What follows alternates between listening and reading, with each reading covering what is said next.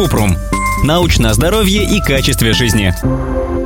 Через сколько дней после вакцинации от коронавируса формируются антитела? Кратко. Обычно после полной вакцинации от коронавируса организму нужно минимум две недели, чтобы сформировать иммунный ответ. В течение этого времени, пока у человека еще нет защиты от вируса, нужно продолжать соблюдать меры профилактики. Носить маску, придерживаться безопасной дистанции 1,5-2 метра при общении с людьми, мыть руки с мылом. Это относится и к привитым людям, поскольку после вакцинации риск заболеть и заразить других остается. Об этом мы рассказывали в статье «Зачем привитым носить маски».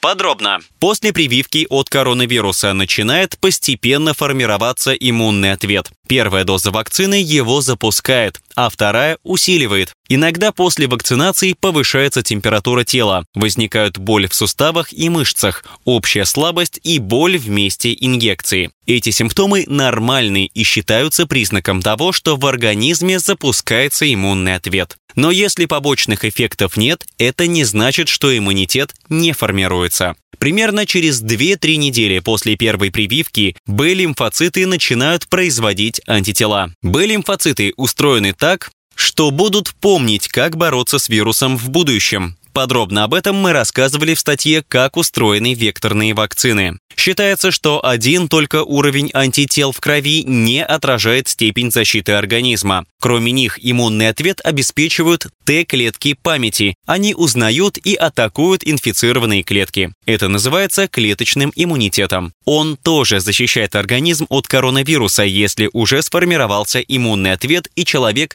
сталкивается с возбудителем после вакцинации. Об этом мы рассказывали в статье «Правда, что чем больше антител, тем лучше». У разных вакцин может быть разный принцип действия, но все они работают так, что в организме сохраняется запас защитных Т и Б лимфоцитов. При повторном контакте с коронавирусом клетки немедленно реагируют и запускают иммунные реакции, чтобы нейтрализовать вирус. Обычно организм производит Т-лимфоциты и Б-лимфоциты через несколько недель после вакцинации, поэтому есть риск, что человек может заразиться коронавирусом непосредственно до или сразу после вакцинации, потому что вакцине не хватило времени, чтобы обеспечить защиту.